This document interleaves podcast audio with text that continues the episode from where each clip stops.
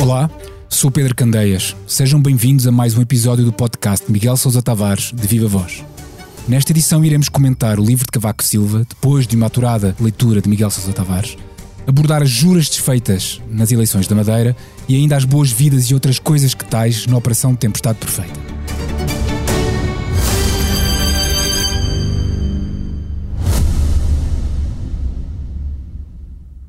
Este podcast Expresso é só um de muitos que pode ouvir no site do Expresso ou na sua plataforma preferida. Histórias inspiradoras, os debates que importam, entrevistas exclusivas. Da cultura à política, da economia ao humor. Ouça onde e quando quiser. Fica a par das últimas novidades em expresso.pt barra podcasts e nas nossas redes sociais.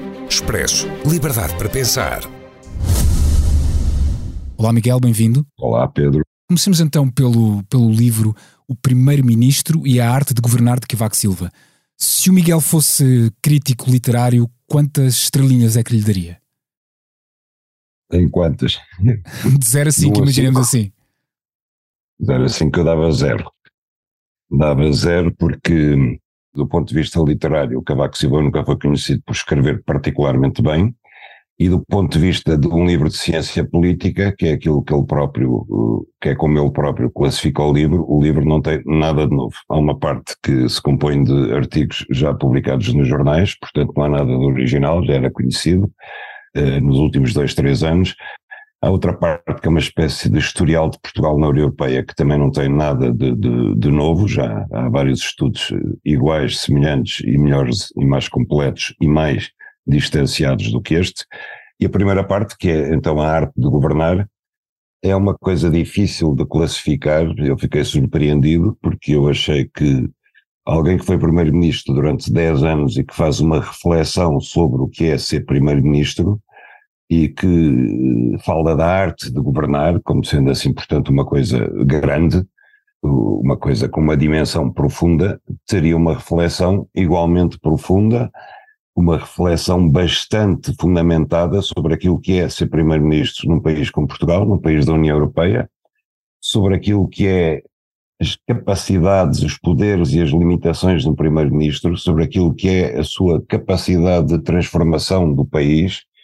Uh, enfim, tudo isso está ausente do livro de Cavaco Silva. O livro de Cavaco Silva é um manual de instruções de, primeiro, como é que se escolhem ministros, como é que se os convida, como é que se dirige o Conselho de Ministros, como é que se demite o ministro, como é que se está num governo de coligação, como é que se vai para as reuniões com o primeiro-ministro, quer dizer, coisas, coisas absolutamente comezinhas e descritas em termos tão banais que chega a ser patético, porque quando ele diz, por exemplo, que o Primeiro-Ministro deve ir bem preparado para as reuniões do Conselho de Ministros, nós ficamos a pensar, então, mas havia alternativa?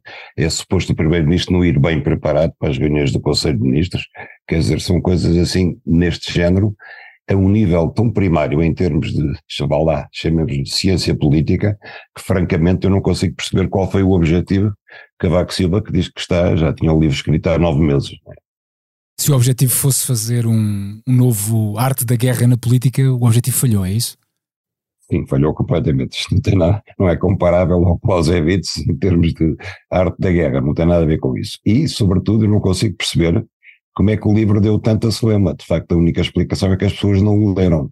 E, porque se o tivessem lido, viam logo que isto é uma mão cheia de nada, de coisa alguma. Quer dizer, não tirando a vontade cíclica de Cavaco Silva de vir à superfície e fazer prova de, de vida política, de existência política, dizer estou no ativo e de facto perturbar muita gente, sobretudo à esquerda, não se vê nenhum outro objetivo útil, eh, eu não vejo nenhum outro objetivo útil a este livro, francamente eh, não consigo perceber, quer dizer, independentemente de, penso o que se pensar sobre Cavaco Silva e sobre o seu passado político e a obra que fez ou não fez, o livro é completamente inconsequente, é um exercício à roda de coisa alguma, de nada, absolutamente. Eu digo no meu texto que, que isto eh, poderá ser útil para as universidades de verão dos Jotinhas, quando eles se reúnem e vão lá os notáveis do PSD a falar. Pois eu, eu, eu duvido que até para isso possa ser útil, francamente. E o que é que o Miguel Sousa Tavares uh, acha de Cavaco enquanto político? ao ler o seu artigo, parece-me que quer desfazer uns mitos de Cavaco enquanto fazedor e reformista. Pois, eh, quero não. Eu não tenho a ideia de Cavaco enquanto fazedor. Eu acho que Cavaco Silva herdou uma situação que foi única. Uh, podemos dizer que houve outros primeiros ministros que tiveram circunstâncias favoráveis, mas ele foi o primeiro a tê-las e naquele tempo essas condições eram únicas e foram irrepetíveis. Porquê? Portugal tinha acabado de sair de um resgate do FMI, Uh, Hernani Lopes tinha posto as contas em ordem, portanto Cavaco Silva herdou um Estado com contas em ordem.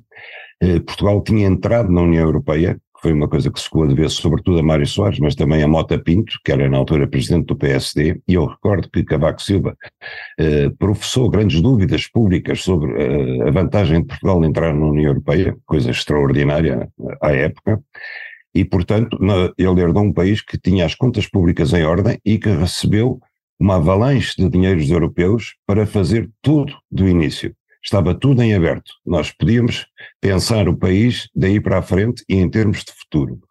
E aquilo que Cavaco Silva fez foi pegar nos dinheiros europeus para, em minha opinião, liquidar todo o setor produtivo português, começando pela agricultura, passando para as minas, passando para a indústria transformadora, passando para as percas, para a construção naval, para eh, setores onde nós tínhamos de facto força, tínhamos uma tradição e estávamos fortes. Isso conduziu a que, eh, em troca disso, ele apostou tudo nos serviços e nas uh, estradas. E, e, inclusivamente abandonando o caminho de ferro, com os danos que hoje estão à vista, somos o país da OCDE que menos construiu e mais levantou cais nos últimos anos. Isso conduziu a que Portugal se tornasse um país mais dependente Pedro, repare que ainda há dias saiu uma estatística que diz que todos os países da União Europeia, Portugal é o país em que os preços alimentares subiram mais este ano, 22%. Porquê? Porque ao liquidar a agricultura e com ela o mundo rural, eh, e substituindo pelos serviços, nós passamos a ser um país menos independente, porque aquilo de que nós precisamos, nomeadamente alimentos, eh, deixamos, passamos a ser cada vez mais importadores. E a ideia era compensar isso através dos serviços, nomeadamente e sobretudo através do turismo. Só que o turismo é uma atividade que, como se viu durante a pandemia, de repente pode cessar. Tem ciclos, pode correr melhor, pode correr pior. E enquanto que a alimentação, por exemplo, nós vamos, precisamos dela constantemente. E, portanto, um país independente não é aquele que tem uma balança comercial equilibrada ou, ou com superávit em função de exportar mais do que importa. Não um país independente é aquele que importa menos daquilo que necessita para as suas necessidades. Isso é que faz um país ser independente, nomeadamente em matéria de alimentação e de energia.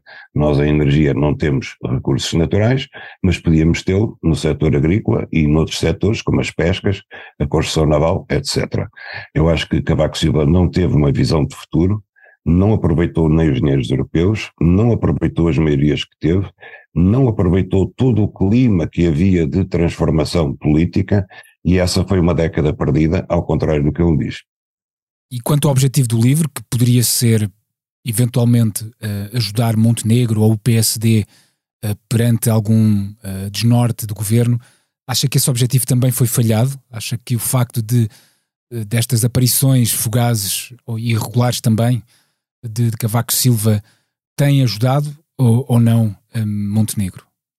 Não, eu acho que o livro não ajuda, não, não, é, não, é, pelo, não é por ser Luís Montenegro, nem é pelas circunstâncias atuais, é que o livro não cumpre esse objetivo, quer dizer, não serve a ninguém que queira ser primeiro-ministro receber conselhos como no Conselho dos Ministros os ministros não se podem tratar por tu, quer dizer, isso não é um conselho útil para ninguém, quer dizer, isso é uma coisa que cada primeiro-ministro resolve conforme entender assim como não é um conselho útil dizer que o Primeiro-Ministro deve estar sempre desconfiado do Presidente da República, quer dizer, não, eh, não vem ao caso, quer dizer, não, não, é, não é assim que se, isso não é a arte de governar, ao contrário do que pensa Cavaco Silva, a arte de governar é a capacidade de facto de ser mobilizador em termos políticos, de ter um projeto transformador para o país, em que o país acredite e em que o governo, ele próprio, acredite. É isso que está em causa e é isso sobre o, sobre o qual Cavaco Silva deveria ter escrito, simplesmente como eu acho que ele nunca teve essa visão transformadora para o país, ao contrário do que diz naquele livro das reformas da década,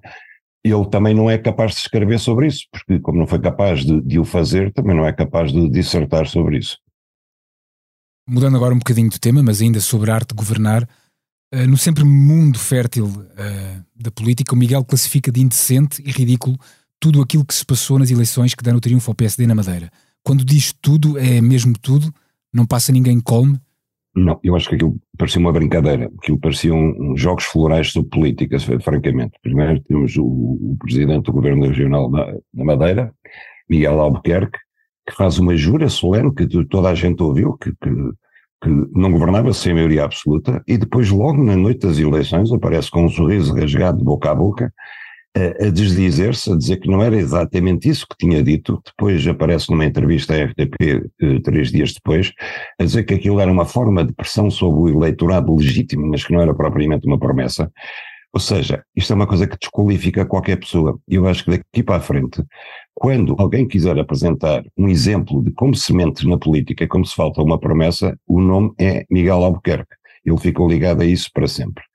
Depois aparece o líder da oposição, talvez ainda mais eh, patético na sua declaração, porque tinha 19 deputados, passou para 11, e quando lhe perguntou se não se vai, se não se vai demitir, ele não responde à pergunta e o que lhe interessa é saber se Miguel Albuquerque se demite. E ainda consegue dizer que o PS continua a ser a única alternativa na Madeira, quer dizer, acabou de perder quase 50% da sua representação parlamentar e ele está ali como se nada fosse nem sequer faz um pedido de desculpas, não ensaia uma explicação, nada. Só está preocupada com a suposta ou real derrota do adversário, que afinal de contas é quem vai governar. Depois, enfim, temos, temos uh, a, prestação de Luís Montenegro, que essa sim foi verdadeiramente patética.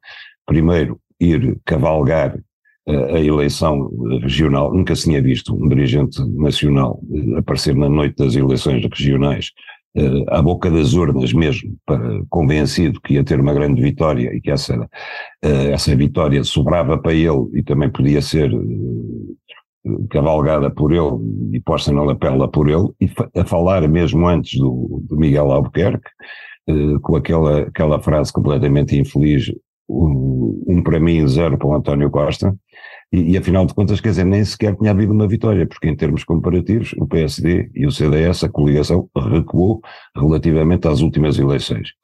E finalmente tivemos este acordo com o PAN, que está a dividir o próprio PAN, ainda hoje viu André Silva dizer que, que, que ele tinha sido uma traição, e que ninguém percebe em que é que consiste de facto aquele acordo, é um acordo de incidência parlamentar, mas as concessões não, feitas pelo PSD ao PAN são ridículas, Uh, aquilo é, é simplesmente uh, Miguel Albuquerque virou-se para quem estava mais próximo e foi o, o, primeiro telefonema que fez e pronto, e é assim que se faz um governo regional. Eu acho que tudo aquilo foi uma brincadeira com a política, brincaram com os madeirenses, uh, brincaram à política e este tipo de episódios de facto desqualifica a política e desqualifica o, os políticos. Falando agora de outro tipo de desqualificação, na tempestade perfeita, eh, o Miguel põe a nu no seu texto uma certa forma de estar na administração pública, nomeadamente sobre umas escutas que vieram agora a ser publicadas nos jornais. Oh Pedro, eu não gosto muito de citar escutas telefónicas, porque, eh, porque embora as escutas sejam um meio legítimo de investigação, porque são autorizadas pelo juiz, eu não gosto de as citar antes que elas sejam presentes em juízo e, portanto, sejam utilizadas como meio de prova. Eh, porém, estamos diante de um caso absolutamente excepcional, em que dois diretores de serviços estão à conversa. A conversa deles é quais são os bons lugares para roubar o Estado. É, é, é literalmente esta a conversa, e um deles uh, desabafa e diz: eu, eu cá sou uma puta. Diz: Eu, basicamente, sou uma puta. Eu quero é bens materiais e ter uma vida boa e depois disserta sobre isso e diz que este lugar é bom para roubar, o outro não é, aqui falta-me convencer o subdiretor-geral como é que se fazem as adjudicações, etc. Aquela conversa é absolutamente escabrosa, escabrosa, porque uh, é claro que eles não tinham mais pequena suspeita que pudessem estar a ser escutados, mas mesmo assim, que dois diretores de serviços, que é um alto quadro da administração pública, tenham o supremo desplante, a total ausência de vergonha ou de escrúpulos, de falarem nestes termos. Eles que são servidores do Estado, de se exprimirem destes termos, aquilo revela de facto uma absoluta falta de tudo. Eu, eu nem sei qualificar, é aquilo que eu digo no meu texto. Será que este tipo que se chama a si próprio de puta não tem pais, não tem mulher, não tem filhos, não tem amigos com quem encarar no dia seguinte? Como é que este vai sair à rua?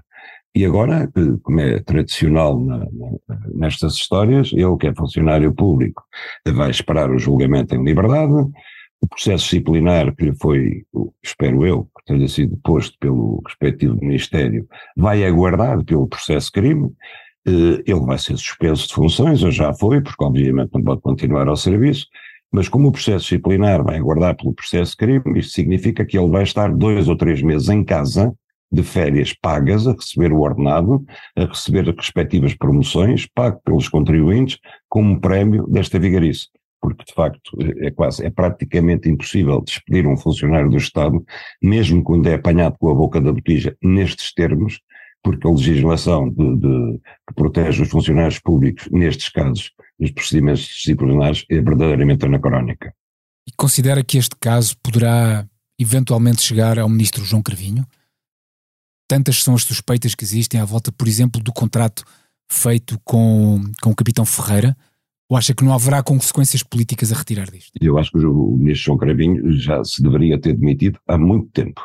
Quer tivesse conhecimento direto de toda a dimensão daquilo que estava a passar no Ministério da Defesa, quer não tivesse, porque ah, ele era ministro de uma rede pantanosa de interesses né, que, que, que, se começou a tornar visível logo quando foi a derrapagem dos custos do hospital militar, do novo hospital militar. Logo aí eh, ficou evidente que havia ali qualquer coisa que não funcionava. E, e é evidente que as explicações que o ministro João Cravinho prestou no Parlamento não convenceram absolutamente ninguém. Quer dizer, não se pode ser ministro e dizer eu não sei, eu não vi, eu não ouvi, eu não li, eu não percebi nada do que se passava no meu ministério. Pois se não percebeu nada do que se passava naquele ministério, não estava lá a fazer nada.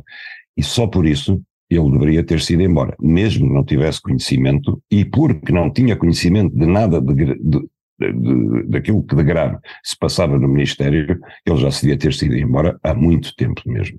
Estamos quase a chegar ao fim e é tempo do improviso. A privatização da TAP. O que é que achou da conferência de imprensa de Fernando Medina e, e o que é que pensa deste, deste modelo que, que o governo estará a negociar futuramente com, com os interessados na compra? O Pedro, o Fernando Medina falou em 51, mas podem ser 60, 70, 80, 90. Sim, pelo menos 51. Pelo menos 51. Eu acho que basicamente não mudou nada, quer dizer, a, a indefinição continua. Uh, vai sair um decreto regulamentar, uh, agora aquilo vai passar para, para os advogados, como de costume, que vão fazer fortuna à conta disto. Os advogados já fizeram fortuna com, com a privatização, com a renacionalização, agora vão fazer outra vez com a privatização. Quer dizer, aqui os advogados saem sempre a ganhar dinheiro nestas coisas e os consultores. Agora a bola vai para eles.